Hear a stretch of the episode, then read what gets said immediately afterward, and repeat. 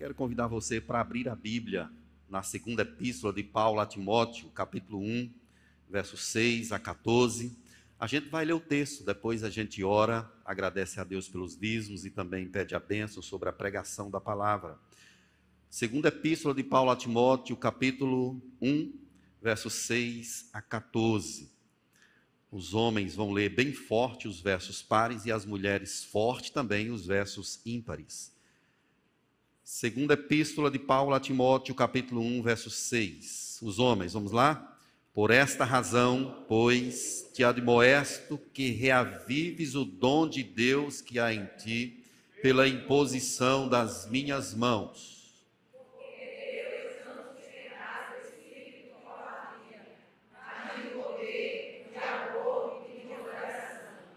Não te envergonhes, portanto, testemunho de nosso Senhor, nem do seu encarcerado que sou eu. Pelo contrário, participa comigo dos sofrimentos a favor do Evangelho, segundo o poder de Deus. Deus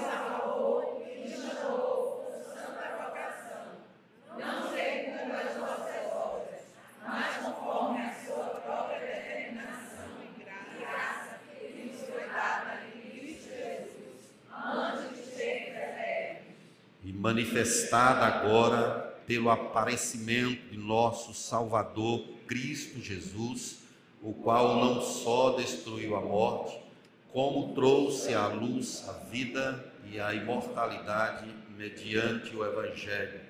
Para o qual eu fui designado e mestre. E por isso estou sofrendo estas coisas, todavia não me envergonho porque sei em quem tenho crido e estou certo que Ele é poderoso para guardar o meu depósito até aquele dia.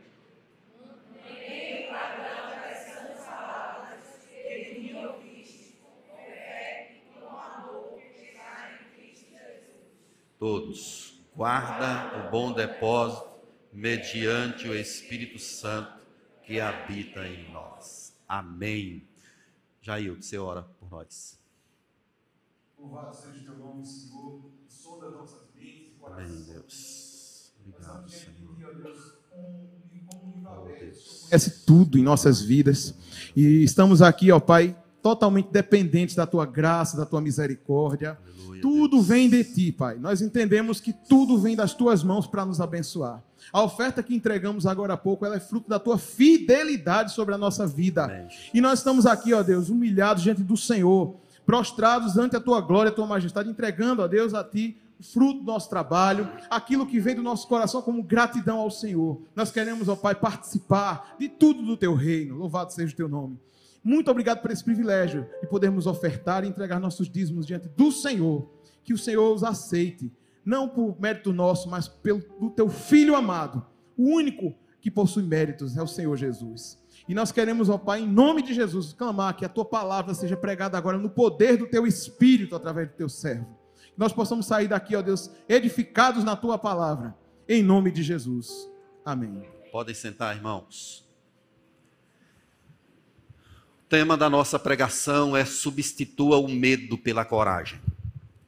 Substitua o medo pela coragem. O que, que você faria se soubesse que o ano em curso seria o último ano da sua vida? De repente, você tivesse a oportunidade de escrever uma carta, para quem você a escreveria e o que você diria? Que assunto você trataria nessa carta? Paulo esteve preso em Roma duas vezes. A primeira delas, por volta do ano 60 depois de Cristo, ele é preso numa chamada prisão domiciliar. Nessa prisão, ele tem direito a receber pessoas, pregar o evangelho. Ele está numa casa que ele próprio alugara. E essa primeira prisão de Paulo, ela está narrada em Atos, capítulo 22 até o capítulo 28. Então, a primeira prisão de Paulo, ele foi preso como um cidadão romano e, como tal, ele tinha direito a algumas coisas. Nesse tempo de prisão, Paulo escreve quatro cartas. Mesmo nessa prisão domiciliar, ele escreve à igreja de Éfeso, Colossenses, Filipenses e também a carta a Filemon. Mas Paulo é solto e ele deixa Tito em Creta e Timóteo em Éfeso e ele sai pregando a palavra. Ele vai para Macedônia e da Macedônia ele escreve a primeira carta a Timóteo e também a carta a Tito. Então vejam que Paulo é um homem proativo é um homem de Deus que vive pregando a palavra, pastoreando igreja, mesmo à distância, ele está orientando o povo de Deus o tempo todo. Por volta do ano 64, aconteceu algo é, muito impactante em Roma, que envolvia a igreja de Roma. Um imperador chamado Nero, ele põe fogo em Roma, como historiadores narram, e ele culpa os cristãos e houve uma grande, intensa perseguição contra os cristãos. Historiadores chegam a dizer que faltou lenha para queimar o povo de Deus. As praças de Roma eram iluminadas pelos corpos de cristãos em chamas. Então era uma situação bastante complexa. E Paulo, é provável que ele tenha deixado a Macedônia e ido para Roma. E ele foi preso como líder dessa, entre aspas, rebelião. Paulo preso agora numa prisão diferente da primeira. Esse tipo de prisão, ele próprio narra aí no capítulo 2, verso 9, que ele é preso como um malfeitor. Ele é um malfeitor. Agora ele está preso numa prisão é, subterrânea, acorrentado pelo pé, não tem direito a nada, úmido, frio, escuro, era uma situação bastante complexa. Então é nessa situação que está o apóstolo Paulo escrevendo essa carta a Timóteo. São as últimas palavras de Paulo, a segunda carta. Essa carta é muito preciosa. Ela tem um tom pessoal, um tom pastoral, um veterano da obra missionária. Vamos entender que Paulo já tem aqui por volta dos seus 60 anos ou mais ele escreve essa carta como sendo as suas últimas palavras. Mas o que fica bastante interessante aqui é que ele não fala a respeito das suas dores. Ele não fala propriamente sobre o que ele está passando. Ele não se queixa. Ele não culpa ninguém. Ele não fica pedindo ajuda. Parece que tem algo que é maior do que ele, que é o evangelho. É com isso que ele está preocupado. As últimas palavras de Paulo é para um pastor que está na influente igreja de Éfeso. Essa igreja haveria de ganhar muitas outras cidades para a glória do Senhor. Então, Paulo quer orientar lá um jovem pastor, talvez aí com os seus 20 anos, que era Timóteo. Então, Paulo está orientando ele, mostrando algumas coisas que estavam acontecendo e certo de que ele haveria de morrer. Nero não perderia essa oportunidade. Ele já tinha matado o irmão dele, já tinha matado a mãe, já tinha matado a esposa, já tinha matado o mentor dele, Sêneca, e muitas outras pessoas. É claro que ele não iria perder a oportunidade de matar esse grande homem de Deus chamado Paulo. A ele é dado uma oportunidade, que é a primeira defesa, ele vai se defender e quando a gente lê no capítulo 4, verso 16, ele diz assim: Na minha primeira defesa, ninguém foi a meu favor, antes todos me abandonaram. Mas o Senhor me assistiu. Então, na primeira defesa, na primeira explicação que ele teve de fazer, todos o abandonaram. Ninguém foi a favor dele. Vejam que situação, meus irmãos, ele estava e ele prevê a sua morte. No capítulo de número 4, verso 6, ele diz assim: Quanto a mim, estou sendo já oferecido por libação, e o tempo da minha partida é chegado. O dia está chegando, a hora está chegando, já estou sendo oferecido por libação. Todos me abandonaram. E ele chama esse jovem pastor para compreender o que ele está dizendo. Timóteo era de Listra, como Atos 16 nos fala. É provável que ele não tenha sido alguém que fora ganho na fé por Paulo. Quando Paulo o conheceu, segundo a narrativa de Atos 16, Paulo o discipulou. Então, essa é a descrição que a gente tem lá.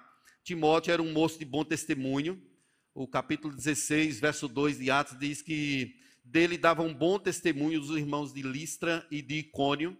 Era uma pessoa jovem, mas com um bom testemunho. E Paulo o leva para as viagens missionárias. Ele esteve em Bereia, em Atenas, em Jerusalém, em praticamente as cartas, em todas as cartas de Paulo, ele cita Timóteo como sendo esse jovem companheiro fiel, alguém que era apaixonado pela obra missionária, apaixonado pelo Senhor. Então, frequentemente, Paulo cita em suas cartas. Queridos, é claro isso, que Paulo não está preocupado com a sua pessoa ele está preocupado com o evangelho. Ele quer orientar Timóteo do que ele deve fazer depois da sua morte. A pessoa de Timóteo seria muito importante. Talvez Tito fosse um homem mais velho, mas Timóteo havia sido chamado por Deus para um propósito maior, para algo maior. Por isso que Paulo está concentrado nele, chamando, que quer ver, eu quero me encontrar com você, venha depressa, venha depressa. Paulo narra sobre isso, entendendo que o seu fim já está chegando. Em Atos 20, a gente percebe que Timóteo estava lá naquele momento que Paulo estava orientando os presbíteros. Tem um momento de pranto, de choro, e é sobre isso que Paulo narra aí nas primeiras palavras do capítulo 1, dizendo que conhece a Timóteo, conhece o choro dele, conhece a entrega, conhece a fidelidade a fé que veio da, da mãe, da avó, vem da, de família, posta pelo Senhor é, naquela família. E também veio para o coração de Timóteo, e ele é uma pessoa firme, encorajada e cheia do Espírito Santo. E aqui, meus irmãos, Paulo está, a partir do verso 6, orientando a Timóteo como ele deveria fazer, ou o que ele deveria fazer depois da partida de Paulo. Então, vamos entrar aqui no texto para a gente entender o que, que Deus nos quer ensinar a respeito desse tema tão maravilhoso que é trocando ou substituindo a covardia ou o medo pela coragem. Tem momentos da nossa vida que exige de nós postura corajosa, exige de nós garra, determinação, força, olhar resoluto para Cristo, confiança. E é exatamente isso que a gente vê aqui na descrição de Paulo a partir do verso 6. O que, que Timóteo teria de fazer então? Primeiramente, o texto nos diz que seria reavivar o ardor espiritual. Reavives o dom de Deus que há em ti. Vejam a expressão que ele usa. Por esta razão, que razão? Para a gente entender essa razão, a gente precisa olhar para o verso 5 aí do texto. Pela recordação que guarde tua fé sem fingimento, a mesma que primeiramente habitou em tua avó, Lloyd, e em tua mãe Eunice, estou certo de que também em ti. Então Timóteo tem uma fé, é uma fé sincera, autêntica, é algo verdadeiro, é algo que veio de Deus. Estava na avó, na mãe, graça do Senhor. Por esta razão, eu te admoesto. A palavra admoestar aí pode ser traduzida por lembrar. Eu lembro a você, eu recordo a você que reavives, reavives o dom de Deus que há em ti. A palavra reavivar, ela pode ter duas conotações, que é acender algo que se apagou ou assoprar para que ele se torne maior, para que a chama cresça. Então, esse é o sentido aqui. Paulo não está falando sobre algo que está faltando em Timóteo, não é um fogo que se apagou, mas é uma chama que precisava se encandecer mais. Então, esse é o sentido da palavra reavivar. Reavives o dom de Deus que há em ti. Inflamar, colocar fogo, atiçar.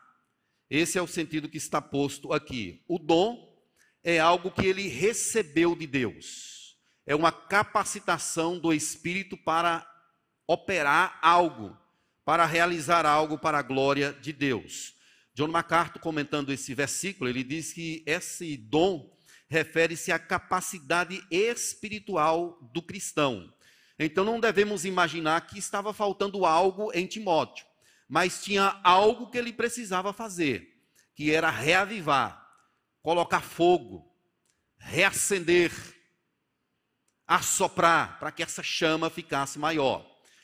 Na nossa vida, em nossa caminhada, irmãos, é possível que a gente desanime em relação ao dom que recebemos de Deus, a capacitação do Espírito que recebemos. É possível que pelas lutas da vida essa chama se torne pequena. Mas vejam que é um chamado de Deus para Timóteo aqui, através de Paulo, e também para cada um de nós, para que essa chama cresça. Nós não podemos enterrar o nosso dom. Não podemos cruzar os braços e dizer assim: não tem nada a ver comigo. Não podemos trabalhar, parar de trabalhar para Deus na falsa pretensão de que ah, deixa para os mais novos. Eu já fiz muito. Isso não é coisa de Deus.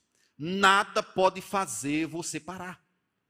Tem gente que para porque se decepcionou com os homens, com pastores, com estruturas de igreja.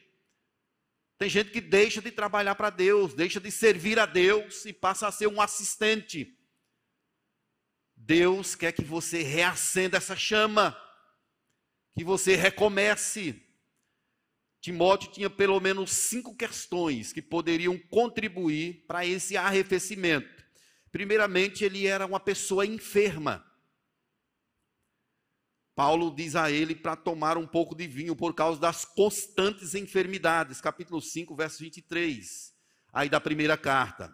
Timóteo era uma pessoa muito tímida. Ele era um homem tímido. Paulo fala isso lá em 1 Coríntios, capítulo 16. Então parece que ele tinha um tipo de personalidade muito tímida. E isso poderia contribuir para o arrefecimento desse exercício do dom. Ele era jovem e diante dos embates, das lutas que ele tinha, talvez a juventude dele o colocasse numa posição desfavorável. E Paulo vai orientar diversas vezes: olha, ninguém despreze a tua mocidade. Timóteo era um homem que haveria de enfrentar oposições severas, além da perseguição do Estado, a perseguição também que havia com os falsos pregadores na igreja onde ele era pastor. Então, a quinta, a quinta problemática que Timóteo tinha era exatamente essa perseguição do império que viria valendo contra ele. Então ele precisaria ser forte. É como se Paulo dissesse: Olha, pense em Cristo, pense no Senhor, mantenha os olhos em Deus, não tenha medo, tenha coragem, reavive o dom de Deus que há em ti. Então ele está admoestando, eu te admoesto, eu te lembro, atice o fogo, porque Deus não nos deu espírito de covardia a palavra covardia aí, a palavra medo, timidez. Deus não nos deu o espírito de medo, de covardia, de timidez. A razão pela qual essa chama precisava estar acesa o tempo todo é que Deus não nos deu o espírito de timidez, de covardia de medo. Mas como é que alguém que está para morrer fala sobre isso? Paulo não tinha medo. Ele diz aí que Deus nos deu o espírito de poder, de amor e de moderação. Poder é a capacitação de Deus para realizar coisas em seu nome. É como se Paulo estivesse dizendo a Timóteo: Deus te incumbiu dessa função, para você realizar essas coisas em nome dele. É uma habilidade espiritual para ele realizar essas coisas. E ele deveria fazer isso em nome de Deus. É uma energia. O amor é o amor que foca em Deus e faz as coisas pensando só em glorificar o Senhor. Então, esse é o sentido da palavra amor. E a palavra moderação é a palavra que significa equilíbrio, ordem nas coisas.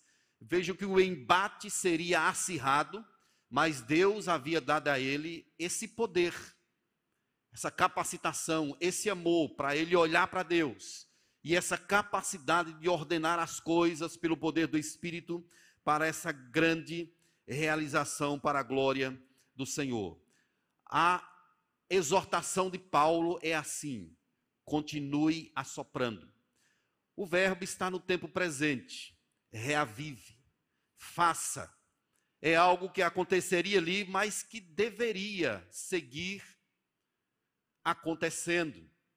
O tempo todo deveria ser colocado uma lenha nova. Ele deveria manter esse dom aceso o tempo todo. Então, queridos, ele está diante desse embate, diante desse desafio.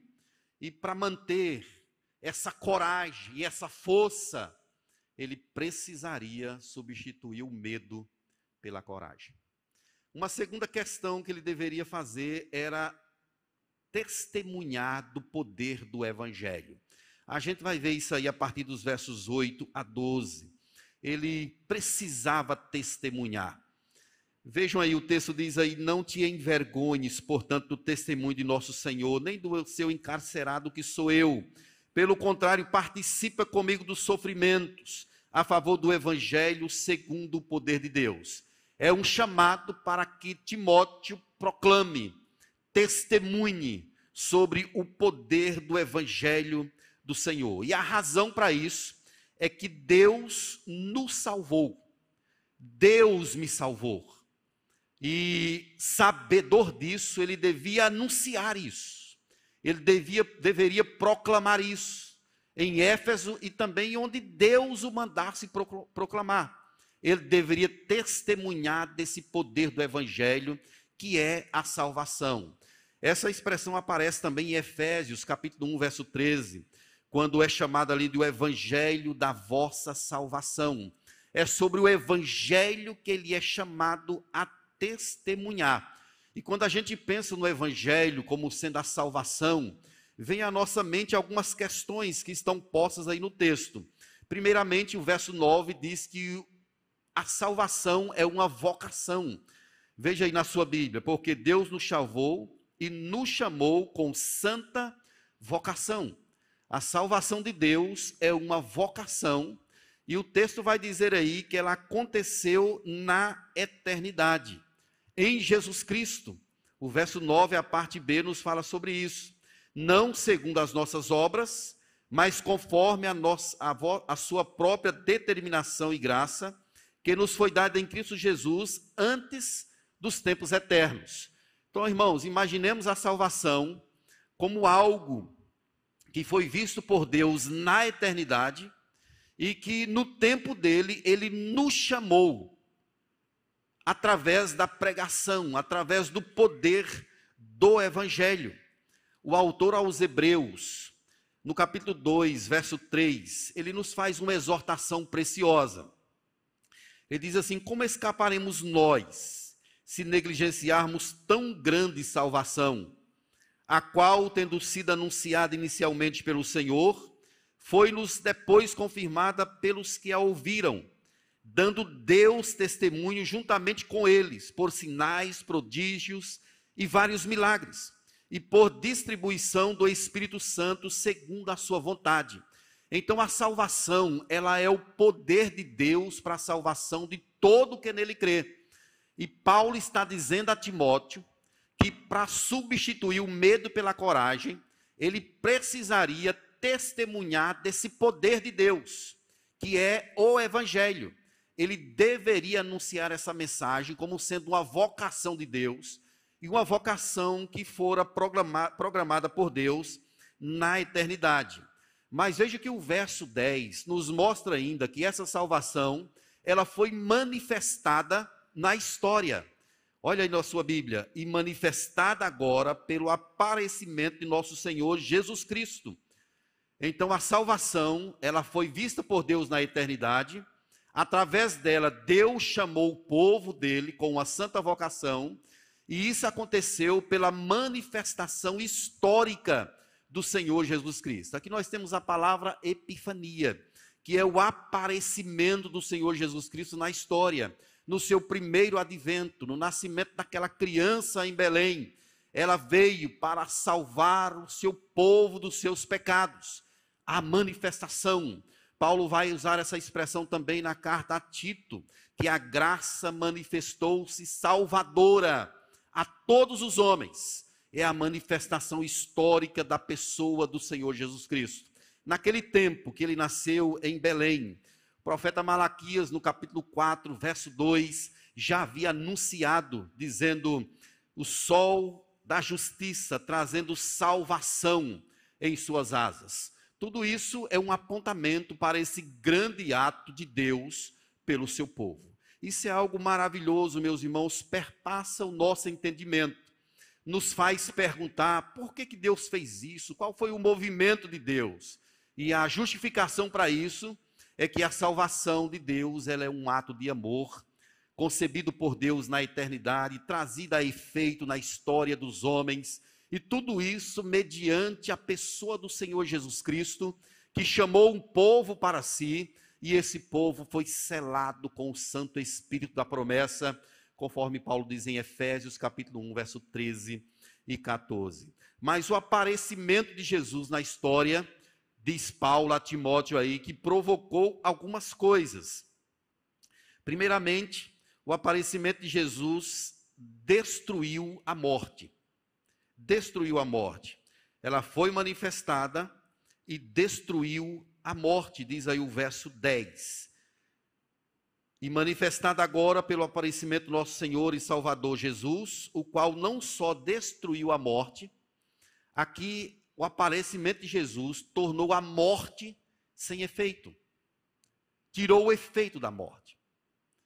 John Stott, ele mostra isso aqui, ressaltando uma, um escorpião que lhe tiraram a cauda. Então lhe tiraram o ferrão. Então, tirou o ferrão do escorpião, ele não tem mais, ele não ofende mais a ninguém. Então, esse, essa ilustração a respeito do que Jesus fez, ele é colocado aqui, que Jesus veio e ele tirou o efeito da morte. Então, Paulo está nessa situação de prisão, dizendo que está sendo entregue por libação, que o tempo da sua partida já se aproxima, e a pergunta é: o que temer? se a morte já não tem mais efeito algum. Se a destruição que a morte poderia trazer foi tirado pelo aparecimento do Senhor Jesus Cristo, vencido na cruz do Calvário. Então Jesus destruiu o efeito da morte. Essa palavra destruir significa tornar inútil a ação.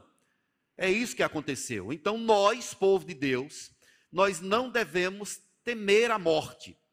De forma nenhuma. Porque a morte na vida do cristão, daquele que ama de verdade a Jesus, ela é uma alegria do próprio Deus. Deus a chama de preciosa nos Salmos. Preciosa é aos olhos do Senhor a morte dos seus santos. Então, aquilo que é pavoroso perdeu o efeito. Porque um dia o povo de Deus ressuscitará e estará eternamente com ele, em um local onde as lágrimas serão enxutas, em um local onde não haverá mais dor, angústia, não haverá mais sofrimento algum. Então o cristão, Paulo está explicando aqui, não deve temer a morte, porque Jesus tirou o efeito da morte, ele destruiu a morte. Paulo haveria de morrer logo depois, mas Jesus tirou o efeito daquilo que poderia lhe causar dano. Uma outra coisa que Jesus trouxe com o seu aparecimento, o texto diz aí que ele trouxe à luz a vida e a imortalidade.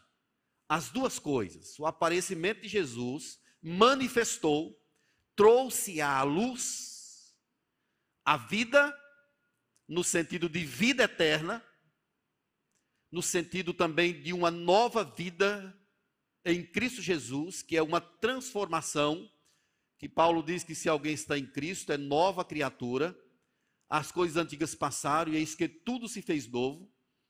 Então Jesus ele trouxe à luz a vida e a imortalidade. Então veja que ele coloca duas coisas aqui, uma para a vida terrena. Ele já trouxe a vida para nós. Já aconteceu uma transformação em nosso coração. Mas a imortalidade, ela é colocada aqui como sendo algo que Cristo nos trouxe. Então nós temos esse essa esse completar das bênçãos de Deus em nossas vidas, agora e também na eternidade.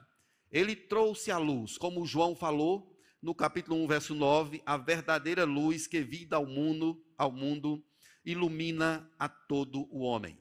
A vida é aquela que é trazida pelo poder do evangelho ao coração do povo de Deus.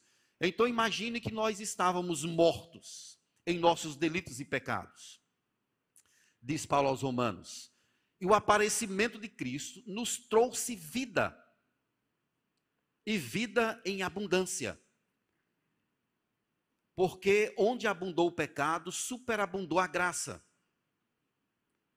A vida nos foi trazida pelo aparecimento do Senhor Jesus Cristo. E aí, Paulo, nessa situação de prisão, ele pergunta: o que a gente deve temer? A morte está chegando, mas por que temer? Ele diz aí que está sofrendo essas coisas no verso 12. Todavia, não, não me envergonho, porque sei em quem tenho crido, e estou certo que Ele é poderoso para guardar o meu depósito até aquele dia. Vejam, meus irmãos, que ele expressa aqui uma confiança, uma, uma convicção poderosa. O que é que está alimentando o coração desse homem em meio a essa perseguição toda? Em meio a uma prisão injusta?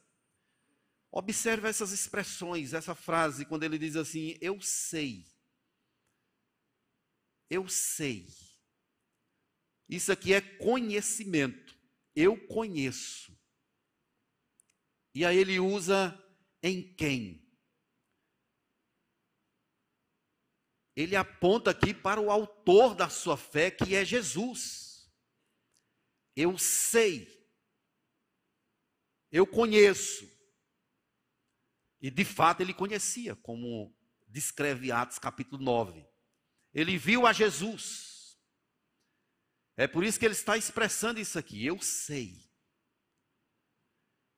Eu conheço quem o meu redentor. João Calvino, ele comentando esses, essas, essa passagem, ele fala assim: Eis aqui o único refúgio para onde todos os crentes devem fugir. Eu sei Imagina aí você num momento de pressão, de angústia na vida, de sofrimento, perseguição, tempos de escuridão que nós enfrentamos aqui nessa terra. O que que poderia trazer mais alento ao nosso coração? Eu sei em quem tenho crido. Eu sei em quem tenho crido. Então veja que ele está colocando a fé aqui, não apenas como algo puramente mental, intelectual. Ele está associando a fé a um conhecimento. Então a fé intelectual, ela não provém ou não contém esse conhecimento. Mas a fé que é dada pelo Espírito Santo, ela é completa. Ela sabe. Ela vê. Ela tem a convicção no coração. Ela faz o cristão olhar para Jesus, confiar nele, acreditar nele em toda e qualquer situação. Paulo usa em Romanos, no capítulo 4, verso 20, um exemplo do próprio dele próprio dizendo assim: "Não duvidou por incredulidade, se referindo a Abraão, da promessa de Deus, mas pela fé se fortaleceu, dando glória a Deus." Em tempos de escuridão, de incertezas, Abraão olhou para Deus ele não duvidou, ele não foi incrédulo, ele, ele creu no Senhor. E isso lhe foi imputado para a justiça. Então, irmãos, olhando para passagens como essa, nós podemos diante dos obstáculos da vida, dizer ao nosso próprio coração: Eu sei, eu conheço quem Jesus Cristo, autor e consumador da minha fé. E o que que Jesus faz? Ele é poderoso para guardar o meu depósito. O depósito aí, meus irmãos, significa algo que um viajante confiou a uma pessoa. É como se alguém fosse viajar e entregasse algo de valor a uma pessoa, dizendo assim: olha, guarde para mim, segure para mim.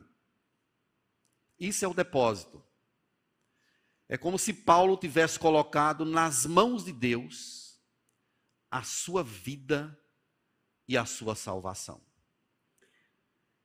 Ele sabia que dele próprio ele não poderia ir a lugar nenhum mas ele confia completamente em Deus e ele coloca a sua salvação, a sua vida nas mãos daquele que é poderoso para fazer infinitamente paz. Ele colocou seu, a sua vida, o seu depósito, sabendo que Deus era poderoso para fazer grandes coisas naquele dia.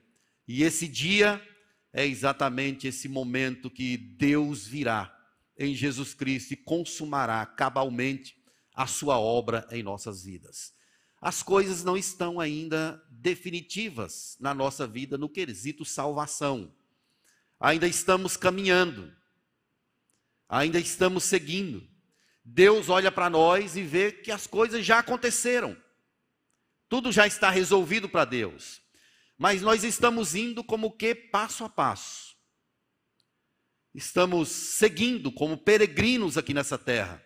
Mas as coisas, a salvação de Deus, ela acontecerá cabalmente na nossa vida pelo poder do Senhor.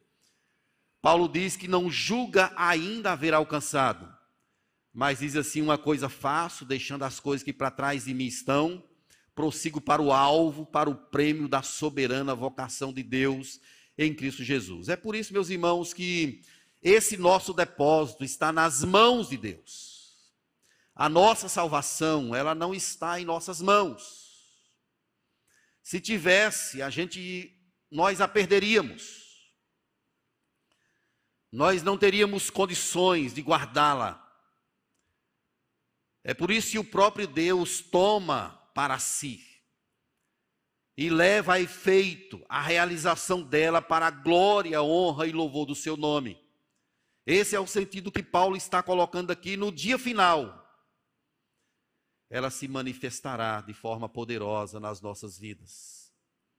O Senhor nos receberá em glória em Sua presença. É esse o sentido que Paulo está colocando aqui, meus irmãos. Então, Paulo diz aí a Timóteo: não tenha vergonha disso. Não tenha vergonha do Evangelho. Não tenha vergonha das algemas. Nem de Jesus e nem de mim. Não tenha medo. Repreenda essa timidez. Repreenda essa covardia. Seja corajoso diante desses obstáculos. Anuncie, testemunhe desse evangelho. Mas aqui, meus irmãos, nós temos uma última lição. É que Timóteo deveria saber que o padrão de Deus o manteria saudável. Para ele ser encorajado ou substituir o medo pela coragem, ele deveria trazer essa convicção em seu coração de que é o padrão de Deus que mantém a vida saudável, a vida cristã saudável. Veja aí no verso 3 o que ele diz: mantém o padrão das sãs palavras que de mim ouvistes ele está falando aqui nessa palavra mantém, de essência. E padrão, ele está falando de rascunho. Ou seja, tem um rascunho em suas mãos. Mantém isso. Não invente. Não invente. Apenas siga o padrão. Mantenha o padrão das sãs palavras que de mim ouvistes com fé. Não é para você abrir mão disso.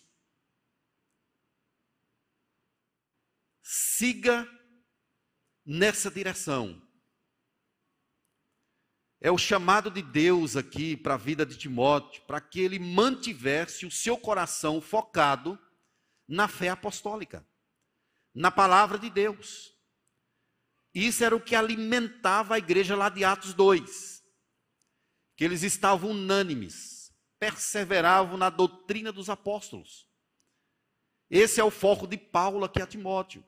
Veja que ele tinha lá na igreja de Éfeso alguns perseguidores e isso estava se espalhando de forma rápida, falsos ensinos.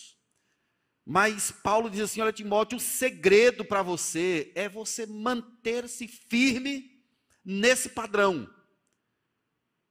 Rascunho, olha o rascunho, olha o tipo que você tem em suas mãos. Diga isso, imite isso. Mais aí à frente, um pouco do capítulo 3, ele vai falar sobre a Escritura. E vai exortar a Timóteo, dizendo assim: pregue a palavra. O que mantém a igreja viva, acesa, que mantém o nosso coração aceso, vivo, não é outra coisa senão a palavra de Deus. Nenhum pregador tem direito de tirar um tio ou uma vírgula da palavra de Deus. Quem seguir esse caminho será visitado pelos flagelos de Deus. Nós já temos um padrão, já temos um rascunho. E nós não podemos inventar. Mas, um outro dia apareceu um pastor aí, na mídia, midiático, dizendo que era preciso reformular, reformular a Bíblia porque na concepção dele a Bíblia estava desatualizada. Ele leu a carta de Paulo a Filemon e disse que Paulo estava incitando a escravidão. Eu acho que ele não leu direito e andou propagando de que a Bíblia precisaria passar por uma reformulação. E não apenas ele, irmãos, mas diversos pregadores na mídia, na televisão, o tempo todo, eles defraudam a palavra, eles afrontam a escritura, eles tiram não apenas um tio, ou acrescentam um tio, mas eles acrescentam uma série de coisas, inventando coisas que a palavra de Deus nunca disse que deveria ser assim. O que Paulo está orientando Timóteo aqui é mantém, guarda, essência. Isso é essência. Mantém o padrão. Pregue a palavra em tempo e fora de tempo. Diga essas coisas, já está aqui. Então ele não deveria de forma nenhuma inventar nada. Mantenha o padrão das sãs palavras que de mim ouvistes com fé e com amor que está em Cristo Jesus. Seja firme. Quando eu comecei um ministério, meus irmãos, há uns 20 anos, eu entendi que tudo que eu precisaria na igreja era pregar o Evangelho. A outra parte, quem faz é o Senhor. Eu já conheci, já conversei com muitos colegas que viviam angustiados, angustiados, fazendo a obra de Deus a partir das suas próprias forças, tentando dar o seu jeito, e isso traz peso ao coração de quem anuncia, de quem prega, de quem serve, seja lá onde for. Tudo que nós precisamos mesmo é anunciar todo o desígnio de Deus. É a Bíblia quem mantém a, a igreja saudável. É a pregação do Evangelho. É o padrão. É a essência. É aquilo que Deus já nos deu Está aqui a Escritura Sagrada, é isso que Paulo está orientando a Timóteo. Você vai passar por uma prova de fogo em Éfeso, mas não tenha medo. Eu já estou indo, mas fique firme, mantenha o padrão, pregue a palavra. Desde os tempos primórdios, meus irmãos, há uma tentativa do inferno de defraudar a palavra de Deus. E isso começou lá em Gênesis, capítulo 3, verso 1 É assim que Deus disse, disse a serpente a Eva. Foi isso mesmo que Deus falou, é certo que isso não vai acontecer. É certo que isso não vai acontecer. Essa intenção, ela é desde sempre. Quantos fazem de tudo para ver a igreja crescer, a igreja florescer? A Bíblia, ela é posta, é posta como se fosse uma espécie de instrumento que vai para onde o povo quer. Mas a palavra de Deus, ela é o que é. Contundente, a espada do Espírito. E é ela que, quem alimenta o nosso coração, é ela quem nos mantém vivos espiritualmente. Ela é a lâmpada para os nossos pés, é a luz do nosso caminho. Louvado seja o Senhor por isso. Então, mantenhamos, meus irmãos, o amor pela palavra. Não importa a situação, fique firme na palavra. Não vá nem para a direita e nem para a esquerda, especialmente nesses fins de tempos que nós estamos vivendo. Coisas grandiosas estão acontecendo, mas nós temos a Escritura e vamos permanecer nela o tempo todo. E Paulo sabia que Timóteo, por ele próprio, não seria capaz. Mas vejam a citação do verso 14: guarda o bom depósito mediante o Espírito Santo que habita em nós. Então é o Espírito Santo quem vai capacitar Timóteo a ser esse instrumento poderoso de Deus, a ser uma luz no meio da escuridão a ser o farol de Deus. É o Espírito Santo quem estaria por trás dele e também na frente dele. Estaria lá para levá-lo a ser vitorioso no intento do seu coração. Então é ele quem mantém a tocha acesa. É o Espírito Santo quem flui em nosso coração, nos levando a viver e a testemunhar desse evangelho. Eu quero voltar à minha pergunta inicial se você soubesse que esse seria o último ano da sua vida. E você tivesse a oportunidade de escrever uma carta, a quem você escreveria? E qual seria o assunto dessa carta? Será se você faria, falaria das suas lamúrias, dos seus enfrentamentos, das suas lutas? Ou, como Paulo, quem sabe você estaria preocupado com algo que é maior do que você, que é o Evangelho. Eu receio, meus irmãos, que muitos de nós estejamos preocupados demasiadamente com nós mesmos, com o nosso bem-estar, com as nossas conquistas, com as coisas que nos acometem. E de quando em quando caímos num estado de autocomiseração terrível Vamos pensar nas coisas lá do alto, não nas que são aqui da terra. Cada situação que enfrentarmos aqui na terra, vamos perguntar como nós podemos glorificar a Deus através desse enfrentamento. Como podemos exaltar o nome de Deus através dessa situação que eu estou vivendo? Você tem medo de quê? Por que a covardia? Porque a timidez. Vejam que a palavra diz que se alguém está em Cristo é nova criatura. Ele já nos transformou pelo seu poder. Paulo diz em Romanos que nenhuma condenação há para aqueles que estão em Cristo Jesus. Por que temer? O que, que vai fazer-nos arrefecer? Precisamos seguir, meus irmãos, batalhar, viver esse evangelho que Deus trouxe ao nosso coração, testemunhar dele, viver a palavra de Deus recorrentemente em nosso viver. É isso que nós precisamos. E aqui, meus queridos, algumas considerações. Eu quero fazer alguns chamamentos a você. O primeiro é para nós reavivarmos o dom de Deus que está em nosso coração. Vamos fazer isso? Você tem um dom. Deus te chamou para fazer algo na igreja dele. Você está fazendo? Ou está encostado? Deus te chamou para fazer algo, não apenas na igreja, mas nesse mundo onde Ele te colocou. Não deixe isso passar de ti.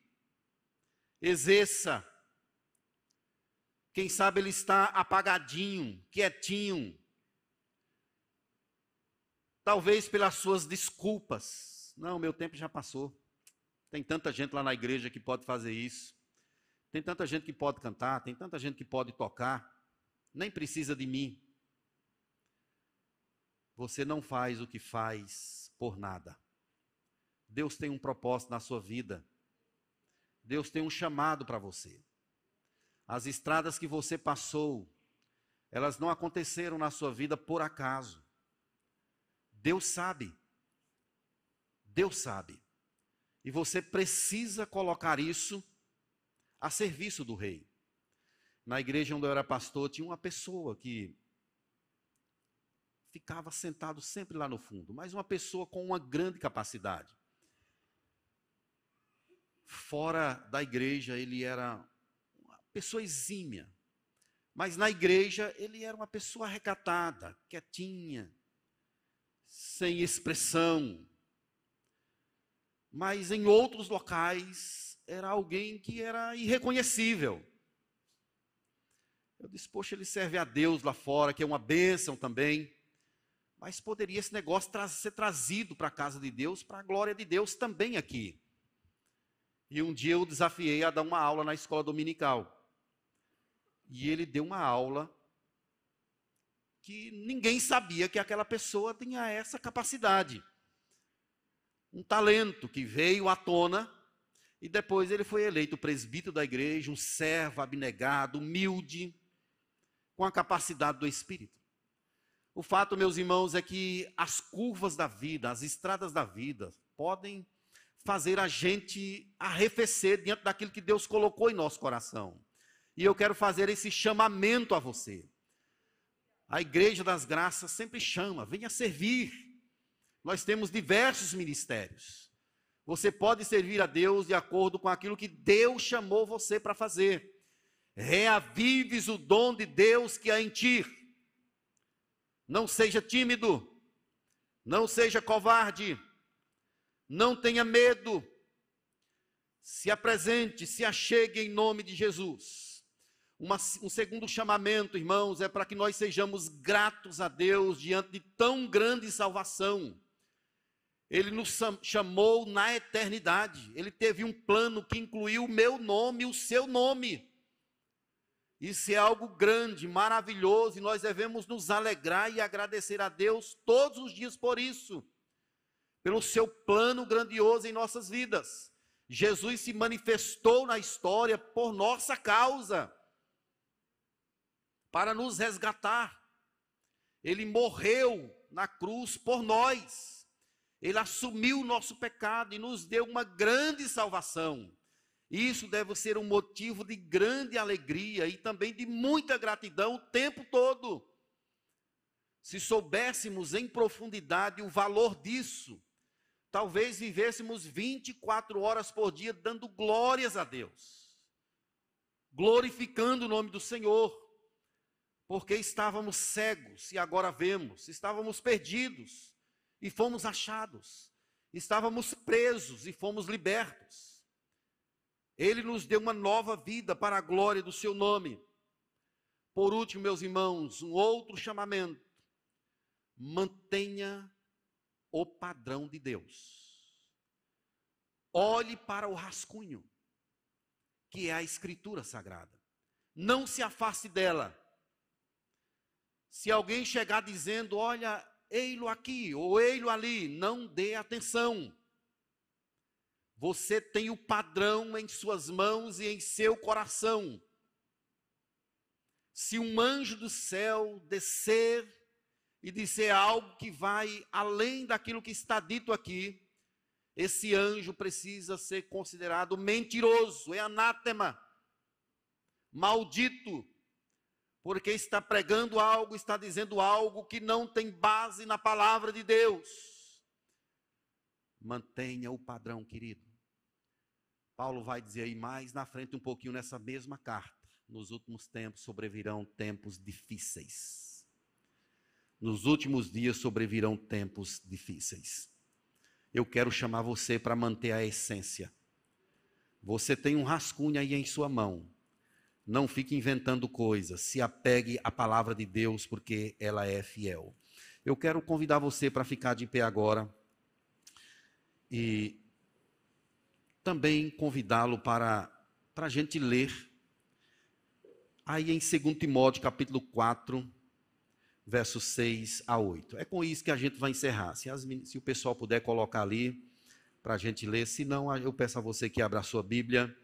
2 Timóteo, capítulo 4, versos 6 até o verso 8. A igreja vai ler junto essa palavra. Vamos lá? Quanto a mim, estou sendo já oferecido por libação e o tempo da minha partida é chegado. Combati o bom combate, completei a carreira, guardei a fé.